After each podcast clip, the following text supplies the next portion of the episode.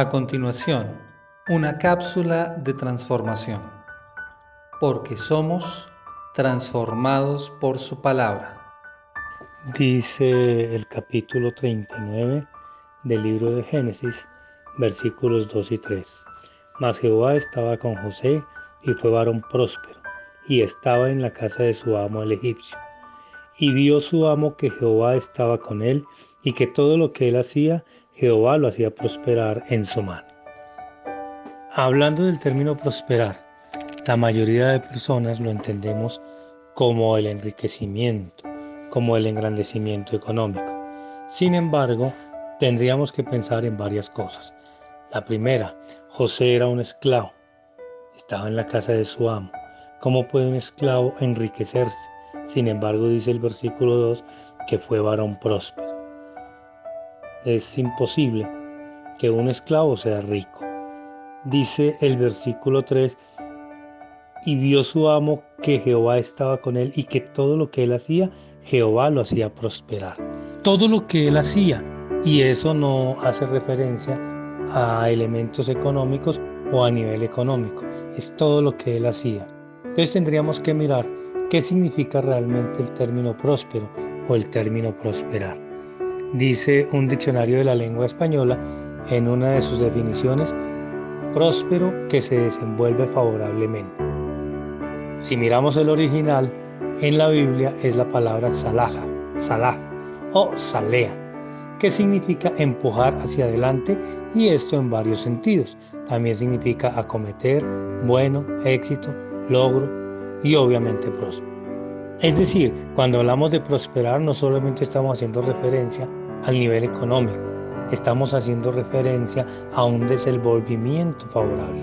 Cuando yo prospero en mis estudios, significa que me está yendo bien en mis estudios. Cuando yo prospero en mi trabajo, significa que me está yendo bien en mi trabajo. Cuando yo prospero en mi hogar, significa que mi hogar está fluyendo favorablemente. Y eso no necesariamente es desde el punto de vista económico. Es simplemente que se está dando un desenvolvimiento adecuado de las cosas, un buen desenvolvimiento, un desenvolvimiento favorable. ¿A qué se debía eso? Se debía a que Jehová estaba con José, a que la presencia de Jehová estaba con José y esto hacía que él se desenvolviera adecuadamente.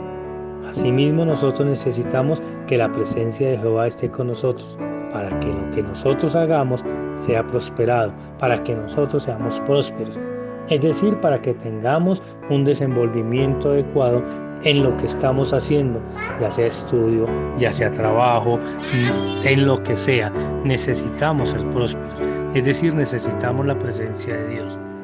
En el mismo capítulo, el versículo 23 dice, no necesitaba atender el jefe de la cárcel cosa alguna de las que estaban al cuidado de José, porque Jehová estaba con José y lo que él hacía, Jehová lo prosperaba.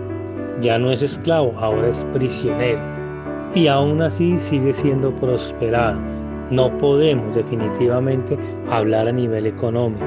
No podemos decir que esta prosperidad es una prosperidad del orden económico. Si bien es cierto, algunas personas emplean el término prosperar solo en el sentido económico, también es importante que tengamos en cuenta que no es solo en ese sentido, que es el desenvolvimiento favorable en todos los sentidos. Y eso es lo que nosotros necesitamos. ¿Cómo nosotros vamos a lograr eso? Buscando a Dios, logrando que la presencia de Dios esté en nosotros. Y si la presencia de Dios está en nosotros, vamos a tener su gracia y su favor. Y si la presencia de Dios está en nosotros, vamos a tener su guía, vamos a tener su dirección y entonces vamos a ser prósperos, es decir, vamos a tener un desenvolvimiento favorable en todo aquello que hagamos, porque Dios está con nosotros. Y si Dios con nosotros, ¿quién contra nosotros? Es en ese sentido en el que quiero hacer énfasis en la palabra próspero en desenvolvernos favorablemente.